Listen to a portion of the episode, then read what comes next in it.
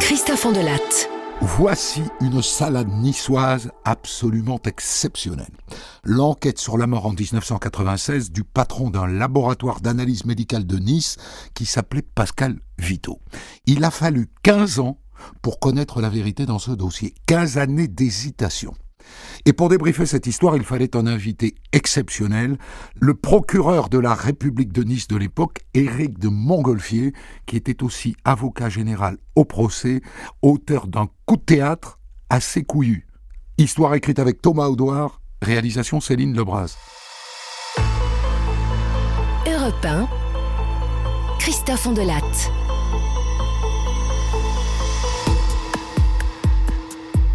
Cette drôle d'histoire débute en février 1996 dans un drôle de décor. Un laboratoire d'analyse médicale de Nice. Labo dans lequel le patron, un certain Pascal Vito, possède, comment dire, un, appartement privé, une garçonnière, si vous voulez. Au bout du couloir, entre les microscopes et les tubes à essai. C'est pas banal comme décor. Et la suite ne l'est pas non plus. Un matin de février 1996, donc vers 10 heures du matin, une femme qui se trouve être l'ex-femme de Pascal Vito et qui travaille au labo, Evelyne, pénètre dans la garçonnière. Et. Et elle le trouve mort, tout habillé, étendu sur son lit, avec près de lui un bout de papier sur lequel est écrit ceci Valium, Terralène, Barbie rapide. Trois médicaments dont le mélange est très efficace pour se donner la mort. C'est un suicide.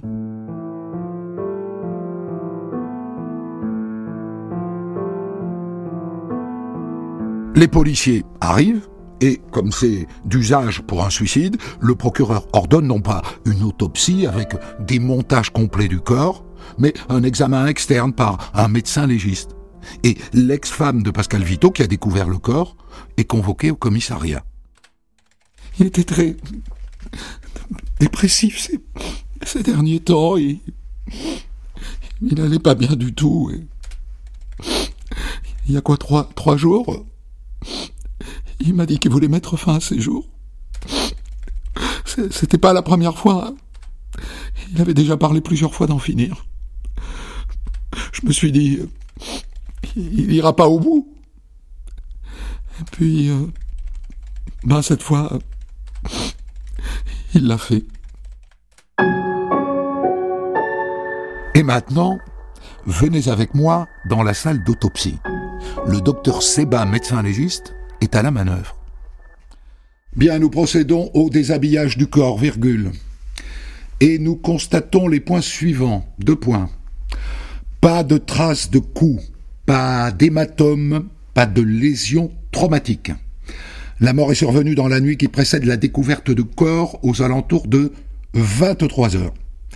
Euh, selon nos constatations, virgule, la mort semble résulter d'une autolyse par injection massive de médicaments de la classe des tranquillisants. Point.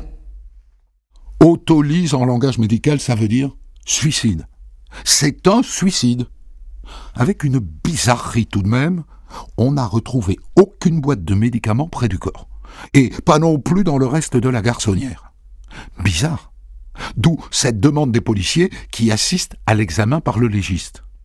Dites au docteur, vous pourriez faire des prélèvements en vue d'une analyse toxicologique Il s'agit juste de vérifier que Pascal Vito est bien mort d'un cocktail de Valium, de Terralène et de barbiturique. Et après, ben, on pourra boucler le dossier. Et d'ailleurs, le corps est immédiatement rendu à la famille, sans même attendre les résultats. C'est un suicide, ça saute aux yeux. D'autant qu'on vient de l'apprendre, Pascal Vito était bipolaire, une maladie psychique qui conduit plus de la moitié des malades au suicide. Alors certes, il n'y a pas de plaquettes de médicaments dans la garçonnière, et Vito n'a pas laissé de lettres pour ses enfants, mais c'est un suicide, je vous dis. Et un suicide, c'est très intime, ça ne se raconte pas. Je suis désolé. Hein. Bye bye.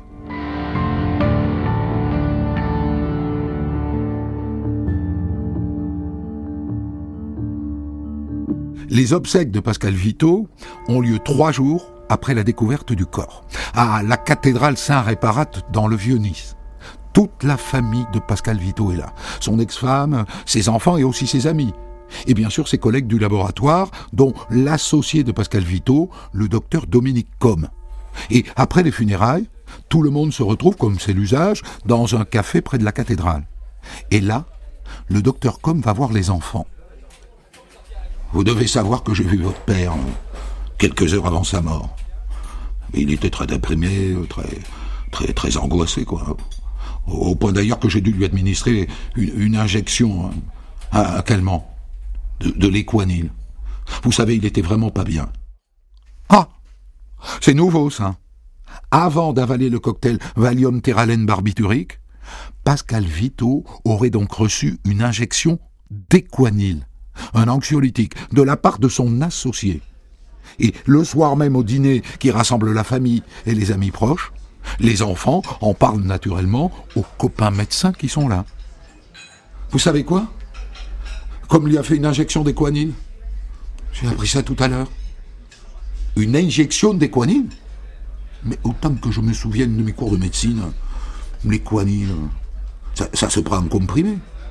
Ou alors ça s'administre en intramusculaire, mais ça ne s'injecte pas euh, en, en intraveineuse, non Enfin, dans, mon souvenir, c'est même écrit sur les ampoules, voie intramusculaire. C'est bizarre, ça, non Quelques jours plus tard, tombent les résultats des analyses de sang ordonnées par le procureur. Et là, surprise. Bon. Alors on a bien retrouvé des traces de benzodiazépines, ce qui pourrait correspondre à, une prise de Valium. En revanche, il n'y a aucune trace de Terralène, hein. ni de barbiturique. Strictement aucune. Et donc on a un problème parce que, je, vous le dis tout de suite, on ne meurt pas d'une prise de Valium, hein. surtout dans les doses qu'on a retrouvées. C'est une révélation considérable. Les enfants se disent que leur père ne s'est donc pas suicidé. Alors ils décident de porter plainte. Une plainte qui ne vise pas directement le docteur Com, mais eux, ils l'ont clairement dans le viseur. Et d'ailleurs, quand ils portent plainte, ils évoquent cette injection d'équanil en intraveineuse. Et ils signalent au passage que depuis la mort de leur père, le docteur Com a pris pleinement la tête du laboratoire. Sur cette base, le procureur ouvre donc une information judiciaire, un juge d'instruction est nommé, et à partir de là, plus rien.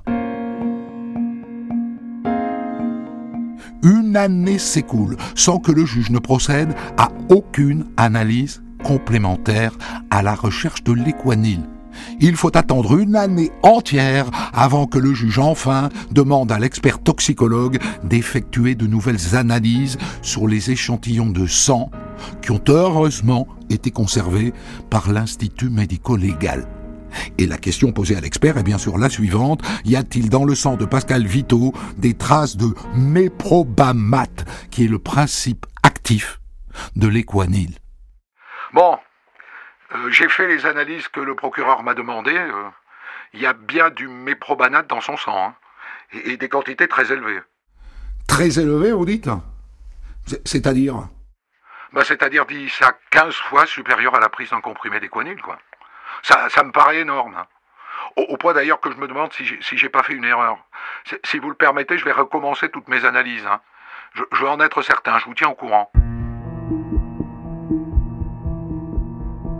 Et il recommence. Il n'a pas fait d'erreur. La dose d'équanil administrée à Pascal Vito est une dose de cheval, administrée par intraveineuse qui plus est, et qui est donc allée directement au cœur. Le docteur Com ne pouvait pas ignorer qu'avec une dose pareille, il allait plonger son collègue dans le coma, qu'il allait le tuer. Il ne pouvait pas l'ignorer. Et pourtant, il l'a fait.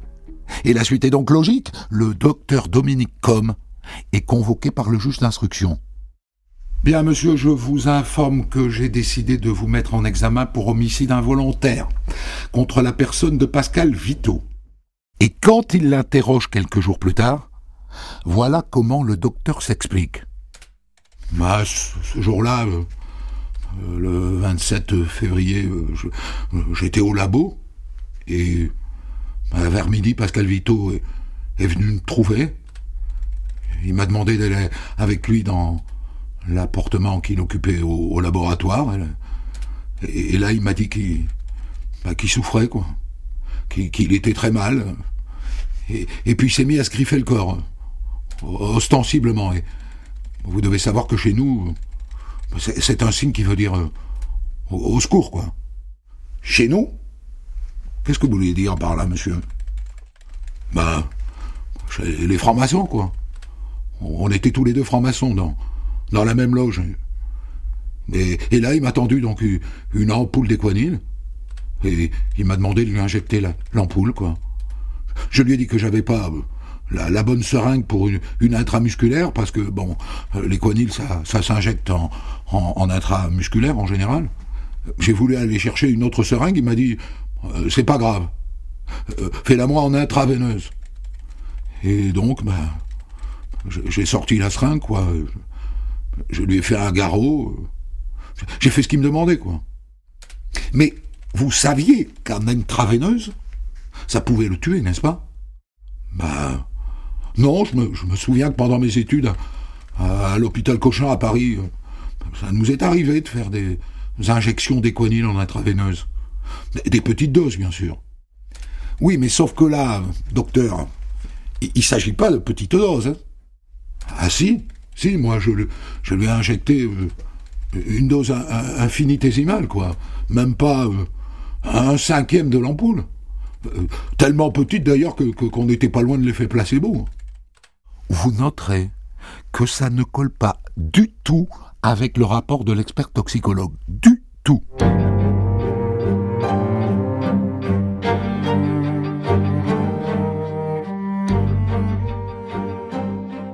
Et là, apparaît un problème d'horaire. Le légiste dit dans son rapport que Vito est mort à 23 heures. Or, le docteur Com dit qu'il a pratiqué son injection vers midi. Alors, soit le légiste s'est trompé, soit le docteur Com ment. Et d'après le témoignage de l'ex-femme de Vito, Evelyne, il ment. Moi, je suis allé voir Pascal dans son appartement aux alentours de 19h30. Il était vivant. Et j'y suis resté jusqu'à 9 heures du soir, et quand je suis parti, je l'ai laissé avec le docteur Com. Il est resté seul avec lui, j'en suis certaine. Vous n'êtes pas juge d'instruction et moi non plus, n'est-ce pas? Mais enfin, il n'y a pas besoin d'avoir fait euh, cinq ou six années d'études de droit pour conclure de tout ça qu'il y a un gros problème. Que l'hypothèse que le docteur Com ait tué son associé en lui injectant une dose létale d'équanil est sérieuse. Eh ben non le juge d'instruction retient l'hypothèse d'un suicide et il prend une ordonnance de refus de plus ample informé, c'est-à-dire que le dossier est classé. Imaginez la tête des enfants de Pascal Vito. Immédiatement, il conteste la décision du juge et il rencontre une oreille attentive, celle du procureur, qui lui aussi a de gros doutes sur le docteur Com. Résultat début 1998, l'enquête redémarre. Ouf et elle va s'intéresser à une question négligée jusqu'ici. Le mobile. Quel serait l'intérêt du docteur Com de faire disparaître son associé Pascal Vito?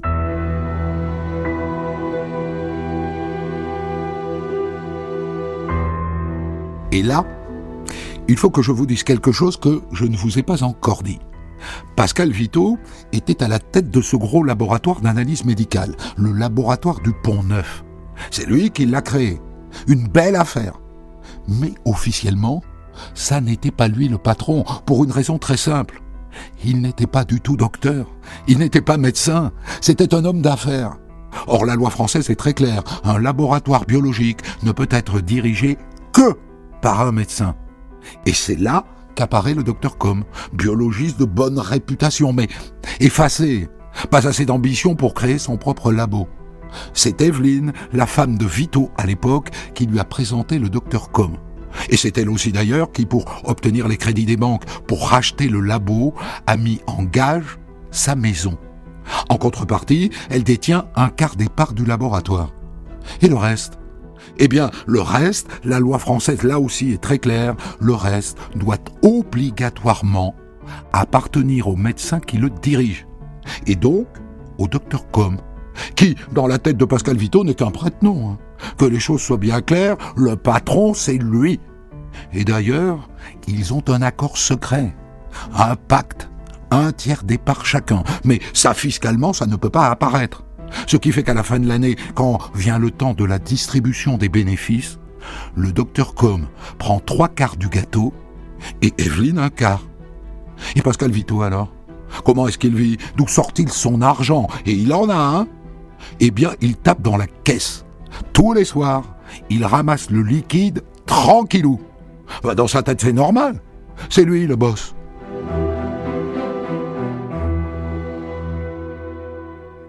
Et d'ailleurs, les policiers qui mènent l'enquête sur son possible meurtre s'aperçoivent que ce n'est pas la première fois que Vito tape dans la caisse. Et là, je vais réveiller de vieux souvenirs que les moins de 20 ans ne peuvent pas connaître. Jacques Médecin. Ça vous dit quelque chose? Député maire de Nice de 1966 à 1990. Trois fois ministre. Le tonton flingueur de la Côte d'Azur. Ami avec les puissants de Paris et avec les marlous de la région niçoise. Sulfureux. Très sulfureux. Et un jour, médecin dit à Vito Bon, dis-moi, Pascal, je voudrais que tu te mettes au service du maire de Draguignan. Il a besoin d'un coup de main. Je te fais confiance, hein Et Vito crée une association paramunicipale. Et déjà, il tape dans la caisse. Il détourne une patate, un million. Mais il se fait pincer. Et il file en prison pour 54 jours. Et c'est quand il sort, en 1986, qu'il rachète le laboratoire. Voilà toute la tambouille qui entoure cette affaire.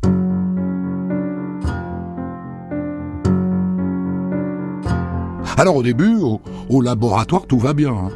Et puis en 1994, le vent tourne. Evelyne demande le divorce. Et c'est à ce moment-là que Vito s'installe dans sa garçonnière au labo. Et là, d'un coup, il perd de sa superbe. Il plonge dans la dépression. Il répétait tout le temps cette phrase. Il disait Il faut que j'aille rejoindre mon père. Il voulait mourir. Et puis arrive le jour où il annonce à ses associés Je veux vendre mes parts. J'ai d'autres projets. Ses parts. Mais quelles parts Officiellement, il n'a pas de parts. Mais dans sa tête, oui, il a un tiers des parts. Ils ont noué un pacte, non? Le docteur Com s'insurge. Mais non, t'es gonflé, Pascal.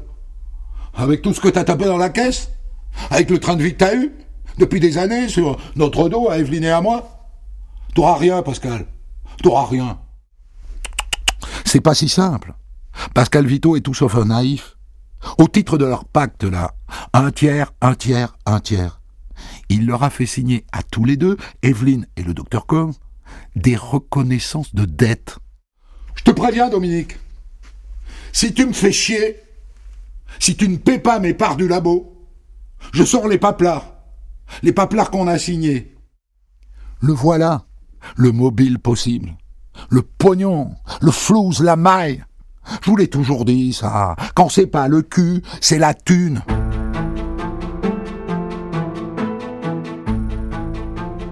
À ce moment-là, l'enquête bénéficie d'un coup de pouce. La dernière maîtresse de Pascal Vito, Christine, a vu le docteur Com quelques semaines après la mort de Vito. Et elle a enregistré leur conversation. La, société, il l'a coulé. Si ça avait continué comme ça deux, trois mois de plus, il l'a coulé. Confirmation que le sujet qui opposait les deux hommes est bien le rachat des parcs fantômes de Vito. Autre chose. Plusieurs témoins rapportent qu'Evelyne, l'ex-femme de Vito, a découvert le corps aux alentours de 10 heures. Mais elle n'a appelé les flics qu'à midi. Et qu'a-t-elle fait pendant tout ce temps? Elle a fouillé la garçonnière. Et que cherchait-elle? Les reconnaissances de dette? Et si oui, pour son compte ou pour celui du docteur Com? Quel est le rôle exact d'Evelyne dans cette affaire?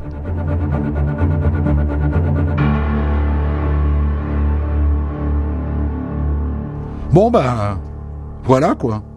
L'enquête est terminée. Et l'hypothèse est assez lourde que le docteur Com a tué Pascal Vito. Non? Bah si, vous êtes d'accord avec moi.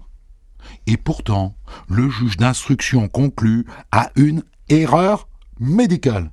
Une simple erreur de dosage. Et il décide de renvoyer le docteur Com non pas devant la cour d'assises, mais devant le tribunal correctionnel pour homicide involontaire.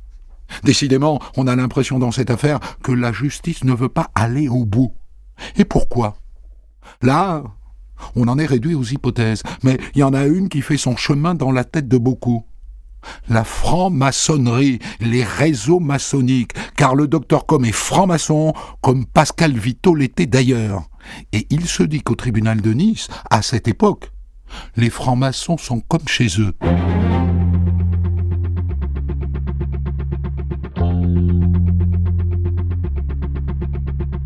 Donc, en octobre 2002, Dominique Com comparé devant le tribunal correctionnel de Nice pour homicide involontaire. Il a en trois ans de prison maximum. Sauf qu'à la fin, le tribunal lui-même conclut que les faits sont criminels et que dès lors, il est incompétent à les juger. Le bon sens est de retour. Et donc, sept ans après la mort de Pascal Vito, un nouveau juge d'instruction est désigné. Et l'enquête est confiée aux gendarmes, qui placent immédiatement le docteur Com et Evelyne sur écoute. Mais rien ne bouge. Alors un jour, les gendarmes débarquent au labo sous le prétexte de faire des photos de la garçonnière et quand ils arrivent, ils tombent sur Evelyne. Charmante. Ce jour-là, les gendarmes ont une idée derrière la tête. Trouver les fameuses reconnaissances de dette. On leur a dit que peut-être elles étaient dans le faux plafond. Alors ils retournent le faux plafond et ils ne trouvent rien. Mais Evelyne a vu qu'ils cherchaient. Et c'était ça aussi le but des gendarmes, la faire réagir, la faire bouger, parce que n'oubliez pas qu'elle est sur écoute. Et ça marche. Quelques jours plus tard, elle appelle un ami. Les papiers peuvent toujours les chercher. Hein Je les ai planqués chez ma sœur, à Berre-les-Alpes. C'est du lourd, ça. Et dans la foulée, les gendarmes passent à l'action. Ils interpellent Evelyne et avec elle 17 personnes de son entourage. Et c'est très payant parce qu'on leur donne les fameux paplards, la preuve de l'accord secret entre Com, Vito et Evelyne. Et ça, en garde à vue, Evelyne l'assume totalement. Mais ça n'est pas le sujet. Le sujet, c'est la mort de Pascal Vito.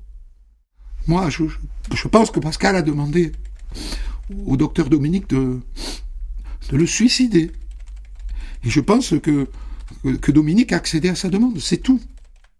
Elle n'avait encore jamais dit ça.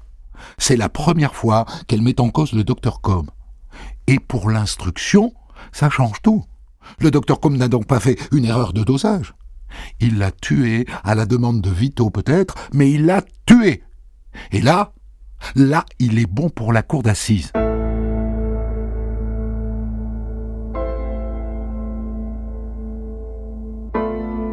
Dans la foulée, le juge d'instruction ordonne l'exhumation du corps de Pascal Vito. Ça, je vous le dis tout de suite, c'est assez crado, parce que le corps est là depuis 9 ans, il est très très abîmé. Et d'ailleurs, c'est tellement crado que beaucoup d'experts se défilent. Mais un expert parisien accepte de chercher dans ce qu'il reste des traces d'équanil, c'est-à-dire dans le foie, et surtout dans les cheveux car les cheveux, vous devez le savoir, gardent la mémoire de toutes les substances que le mort a consommées. Et il conclut que Pascal Vito a reçu en injection non pas une, mais deux ampoules d'équanil. Et comme les cheveux ont la mémoire de tout, il établit que l'injection a eu lieu à 18h30. Et ça, ça confirme que le docteur Com est bon pour la cour d'assises quoi qu'en pensent ses copains francs-maçons.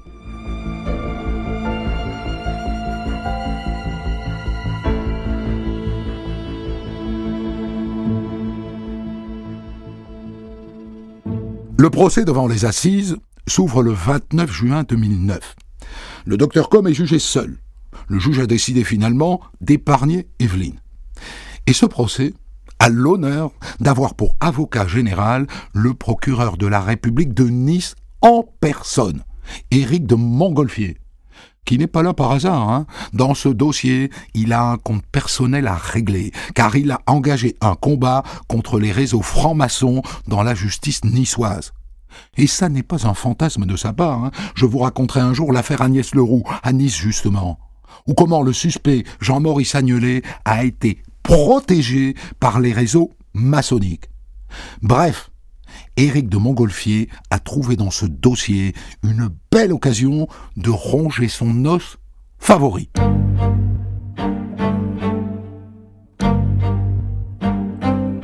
Et c'est parti.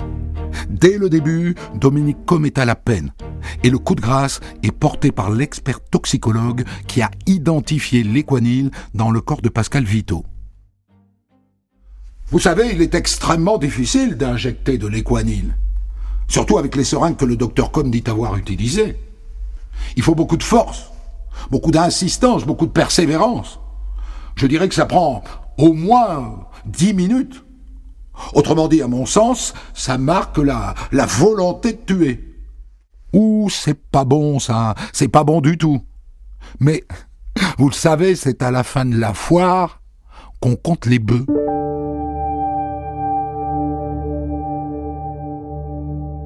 L'expert parisien qui a bien voulu examiner le cadavre putréfié de Pascal Vito vient alors à la barre.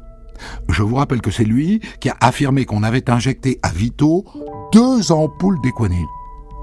Eh ben finalement, euh, il n'en est plus tout à fait certain. Il a un doute. Ah, les experts. Et là, basculement. On commence à se dire que peut-être le docteur Com lui a injecté, comme il le dit, une faible dose d'équanile pour le calmer. Et qu'après son départ, Pascal Vito, qui était au fond du trou, s'est peut-être envoyé une plaquette entière d'équanile en comprimé, ce qui expliquerait le dosage retrouvé dans le corps. Ça n'est pas certain, mais ça n'est pas impossible. Et là, vous allez me dire, mais non, puisqu'on n'a pas retrouvé de plaquette vide près du corps. Sauf qu'un témoin, un ami d'Evelyne, son confident, vient dire à la barre qu'Evelyne elle-même a jeté les plaquettes à la poubelle pour faire croire à un suicide. La suite est logique. Et même l'avocat général Montgolfier, qui était venu là pour régler des comptes, est obligé de le reconnaître. Il y a, vous le savez, une règle dans la justice. C'est que le doute doit toujours profiter à l'accusé. Et dans ce dossier, reconnaissons que nous avons un doute.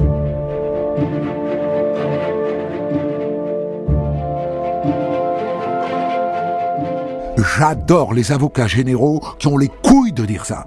Ils sont très rares. Et pourtant, Montgolfier n'a fait que son devoir. Et du coup, bah, l'issue est logique elle aussi. Dominique Com est acquitté.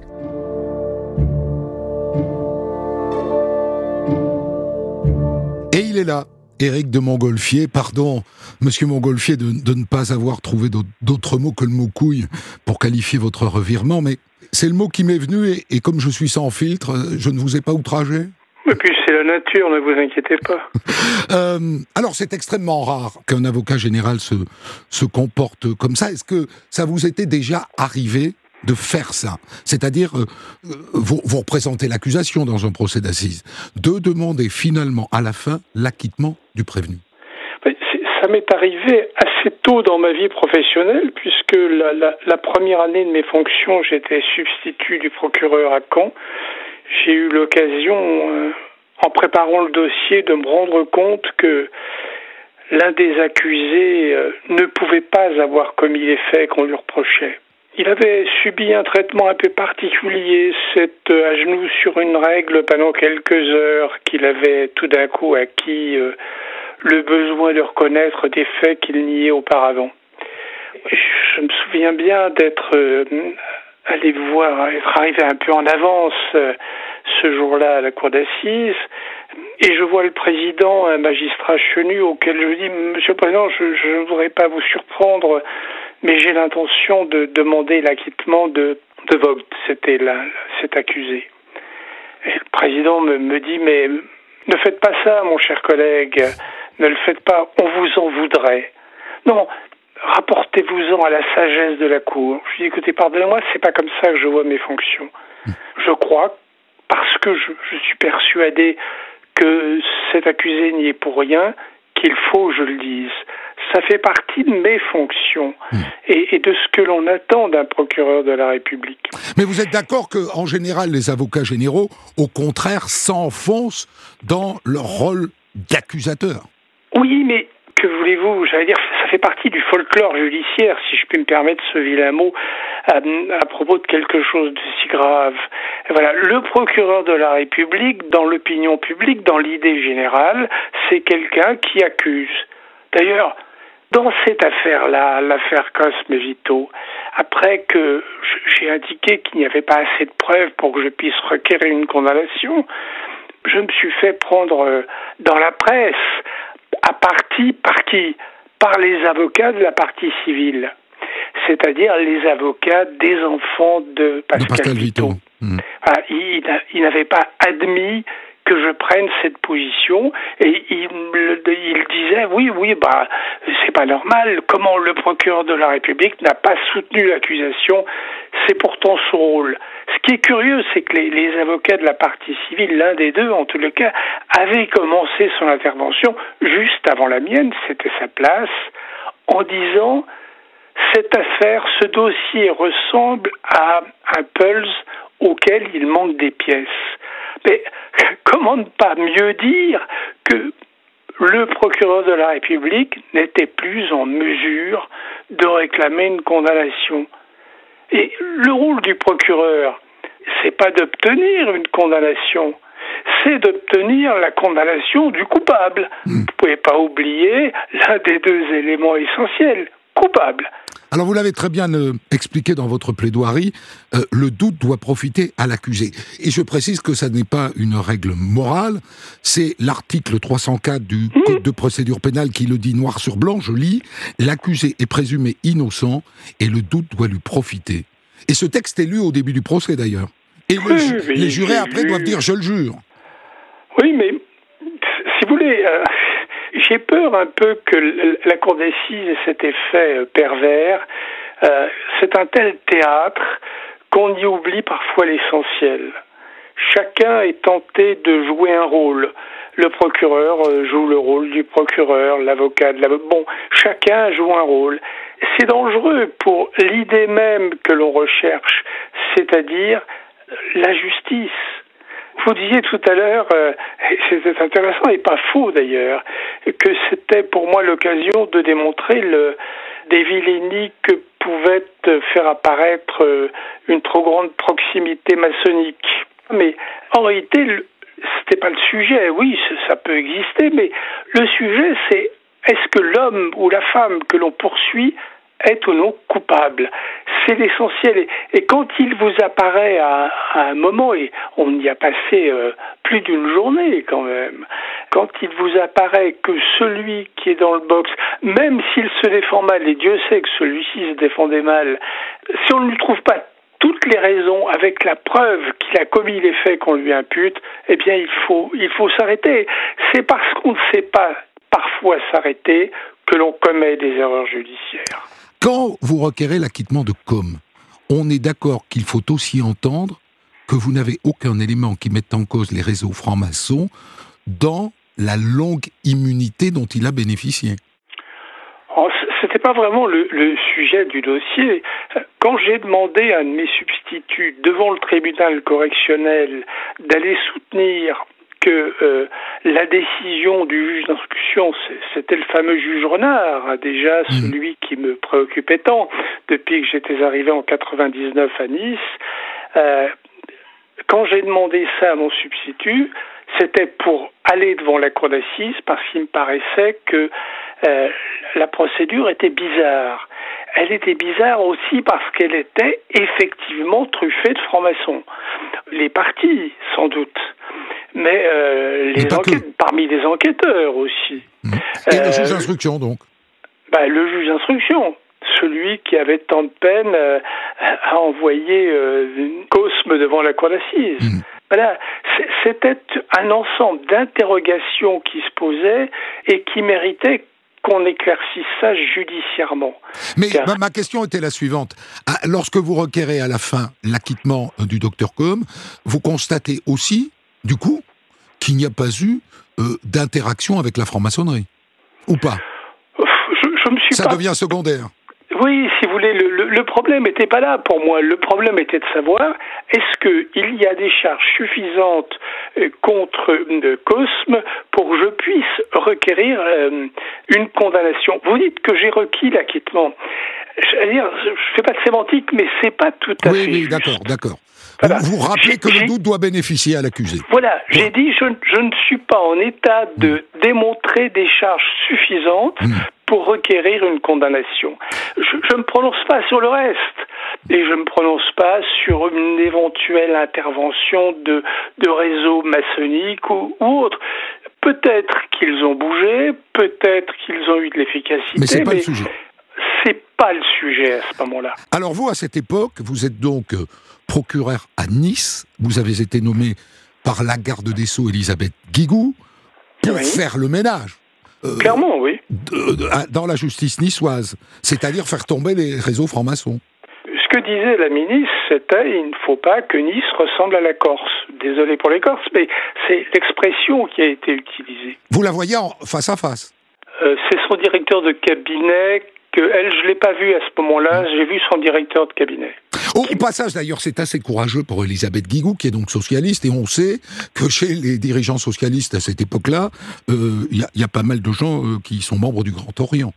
Oui, mais je dois aussi à la vérité te dire que c'était peut-être moi, Elisabeth Guigou, qui voulait que j'aille à Nice, que Lionel Jospin qui était Premier ministre.